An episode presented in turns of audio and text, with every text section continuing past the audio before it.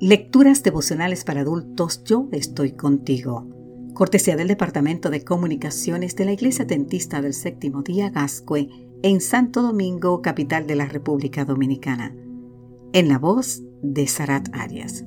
Hoy, 20 de junio, serán verdaderamente libres.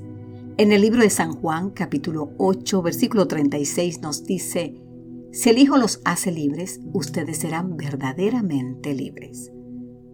En la película estadounidense Sueño de fuga, Brooke Hadding, un hombre que se encuentra en la cárcel por estafador, se llena de ira.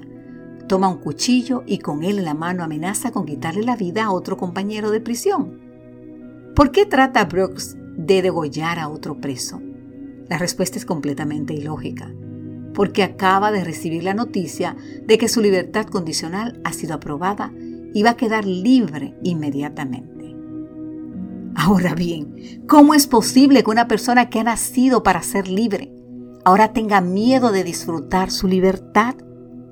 Brooke es libre, pero prefiere cometer un asesinato para que no lo dejen salir del lugar donde ha vivido los últimos 50 años de su vida.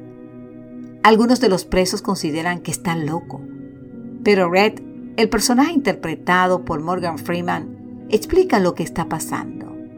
Brooks no está loco, solo está institucionalizado. Ha estado aquí durante 50 años. 50 años. Esto es todo lo que conoce. Aquí es un hombre importante, educado. Fuera de aquí no es nada. O sea, fuera de la cárcel no es nada. Un hecho innegable es que todos nosotros hemos caído en la esclavitud del pecado. Pedro habla de que somos esclavos de corrupción, pues el que es vencido por algunos es esclavo de lo que venció. Así nos dice segunda de Pedro capítulo 2 versículo 19. Pero también es un hecho irrefutable que Jesús vino al mundo y nos dice Lucas 4:18, Jesús vino al mundo a poner en libertad a los oprimidos. Hechos 10:38 dice el mismo Lucas en esta cita explica que se refiere a todos los oprimidos por el diablo.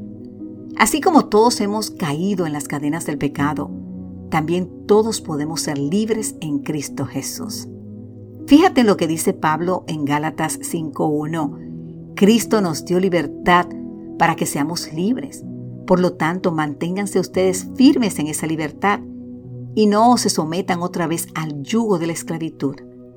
Sin embargo, a veces preferimos la familiaridad de lo, de lo conocido aunque implique vivir en una cárcel. Qué triste. Que los sacrificios que puedan implicar lo desconocido. O sea, aunque implique vivir en la cárcel, la gente prefiere permanecer allá para no vivir los sacrificios que puede implicar el mundo que va a conocer afuera. Ahora bien, ¿será que alguno de nosotros prefiere como Brooks rechazar la libertad que Cristo nos ofrece? ¿Acaso tenemos miedo de salir del yugo del pecado, de la costumbre pecaminosa, del vicio que nos esclaviza con hábitos que no queremos dejar atrás? El Señor nos ha abierto un camino de libertad. Si el Hijo los hace libres, ustedes serán verdaderamente libres. Así nos dice el libro de San Juan capítulo 8, versículo 36. Querido amigo, querida amiga, te invito a meditar en esta pregunta. ¿Rechazaremos la genuina libertad o la aceptaremos comenzando una vida distinta ahora mismo? Que Dios te bendiga en gran manera.